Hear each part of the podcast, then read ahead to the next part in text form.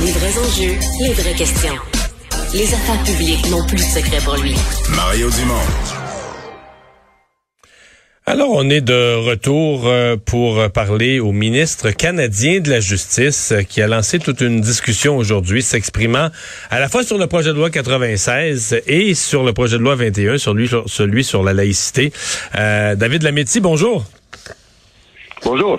Euh, commençons, on reviendra sur la laïcité? Commençons par ce qui a été adopté hier à l'Assemblée nationale, le projet de loi 96, euh, réforme de la, charte de la langue française? Euh, votre point de presse ce matin que j'ai entendu en direct, vous aviez à répétition le mot des craintes, des craintes, des inquiétudes, des inquiétudes, des inquiétudes.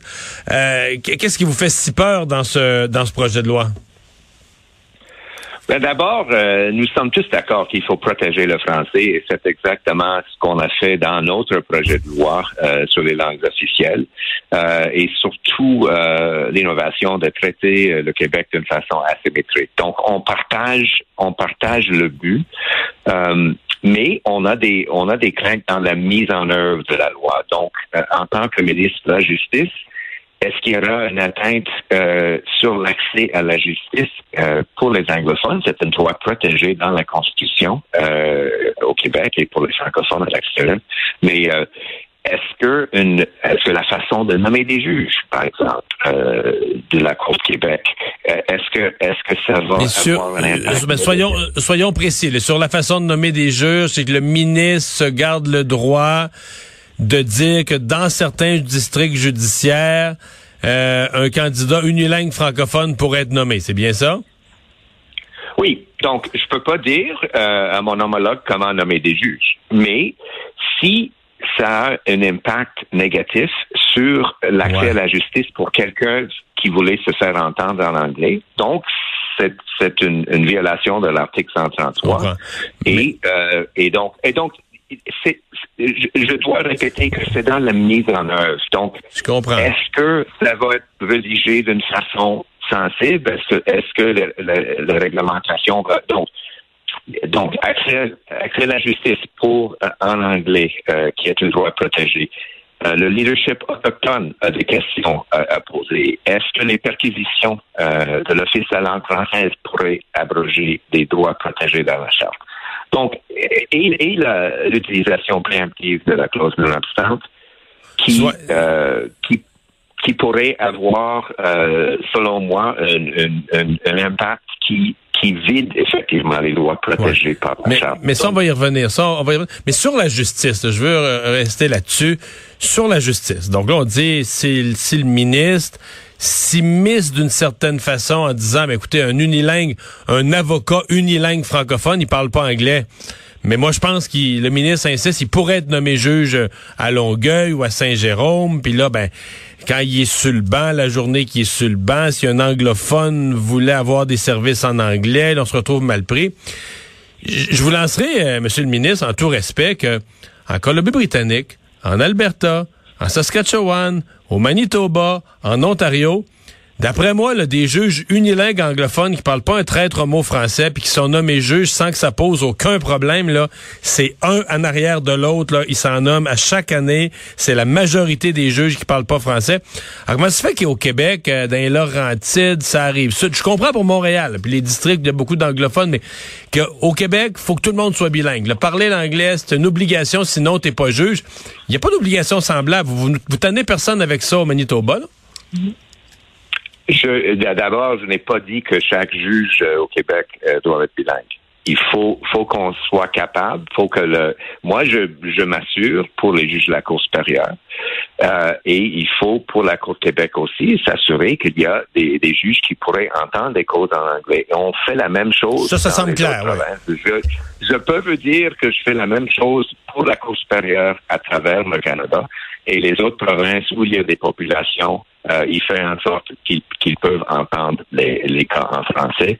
Et, je fais la même chose avec la Cour fédérale. Donc, c'est pas une c'est jamais une question, M. Dumont, de dire que chaque juge doit être bilingue.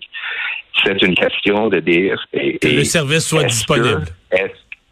oui, et donc, et donc, comme j'ai dit, ça dépend, ça dépend sur la mise en œuvre. Et donc, est-ce que, est-ce que le, changement dans la façon de nommer des juges va avoir un impact hmm. négatif? Je ne sais pas. Hmm. Pour l'instant, euh, mais je, je vais euh, surveiller attentivement ce qui se passe et, et je, je ne suis sûr. Il y a d'autres personnes qui ont soulevé les mêmes. Oui, oui, tout, à fait, tout, à fait, tout à fait. Les, les, les, les juristes, les, le barreau, tout à fait. de Montréal, le barreau. Donc, euh, je ne suis pas seul euh, dans mes craintes et donc c'est, c'est, je m'exprime pour justement dans mon rôle pour dire que je vais surveiller attentivement et, et, et je vais voir. Vous euh, semblez euh, dérangé par la décision du gouvernement du Québec euh, d'appliquer la clause dérogatoire, donc la, clause d'un obstant par rapport à la Charte des droits et libertés de façon préventive ou de façon préalable. Pourquoi? Je serais tenté de vous demander, mais si elle existe, la clause dérogatoire, elle existe, elle existe, il y a une procédure, il y a un vote de l'Assemblée nationale qui est pris. pourquoi le Québec n'aurait pas le droit de s'en prévaloir si elle existe? Parce que quand c'est quand la, la, clause dérogatoire a été discutée les années 80, où nous étions des jeunes, libéraux à l'époque, euh, c'était le dernier mot. C'était Sterling Lyon et d'autres qui ont voulu donner euh, le dernier mot en législature, en parlement, après avoir un dialogue, si on veut, avec les tribunaux. Et en faisant ça, on respecte, euh, on respecte euh, logique euh, de la charte et la clause qui va équilibrer les droits, l'article 1 de la charte. Et donc, il y a un processus politique, il y a un processus juridique pour revoir des, des, projets de loi et des lois. On évite tout ça en, utilisant la, la clause non obstante de façon préemptive et ça coupe le débat politique. Et comme euh, le juge de la Cour supérieure, euh, le juge Blanchard, a souligné euh, dans le, en première instance sur le, cas sur la loi 21, ça coupe aussi la discussion juridique. Le procureur général du Québec a pris la position qu'il n'était même pas obligé de fournir la preuve. et donc, c'est impossible de revoir ce que la législature a fait, et ce n'était jamais l'intention euh, de, vider, si on veut, euh, une charte, euh, soit la charte québécoise, soit la charte canadienne, avec, avec un tel processus. Vous avez, dans le même point de presse, euh, sur un autre projet de loi, sur lui, sur la laïcité, euh, clarifié une position de votre gouvernement euh, à l'effet que si, euh, ce qui risque fort d'arriver, si la loi sur la laïcité est contestée jusqu'à la Cour suprême, ben le gouvernement fédéral va s'impliquer, va prendre part à la décision, à la, au, dire, aux plaidoiries. Euh, ça n'aurait pas été mieux, M. Trudeau aurait pas dû le dire le jour 1 en campagne électorale, dire ça clairement aux Québécois?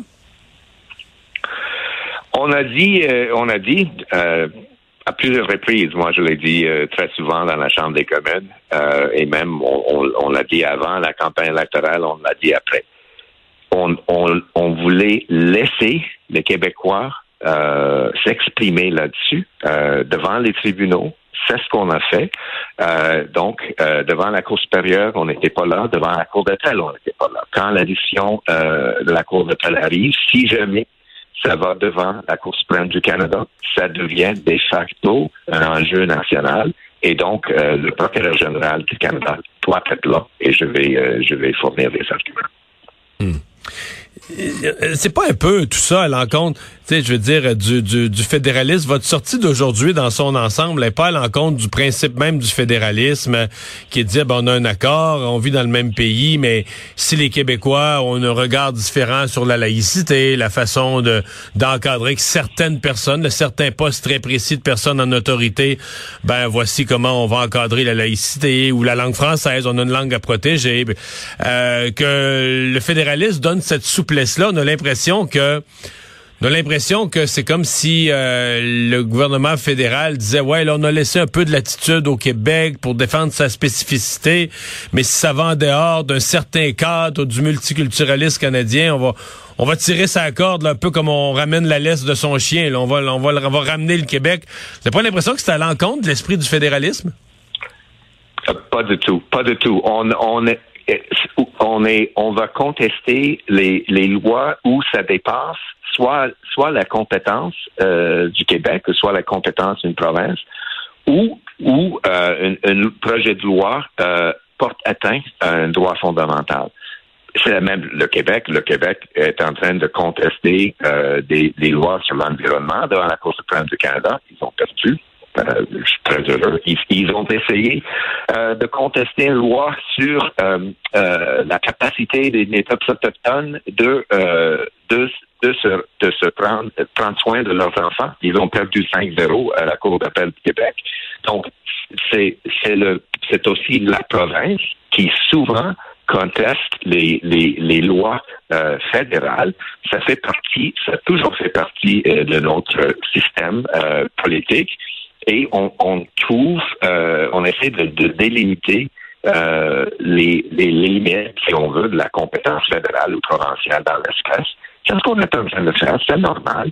Euh, M. Legault euh, n'a jamais hésité de, de, de, de, de contester les lois fédérales où ils pensent qu'on est allé trop loin et on va faire la même chose. Vous pensez pas partir une guerre politique solide là, euh, sur la question de la laïcité, sensible au Québec, débattue depuis Bouchard-Taylor, euh, qui s'était comme calmé avec la loi 21. Je dis pas que ça fait l'unanimité, mais qu'il y a une relative paix, qui les malheurs qui devaient arriver sont jamais arrivés. Dans les écoles, les enseignants, tout se passe bien. Il y en a qui ont enlevé leur voile, il y en a qui ont choisi une autre carrière.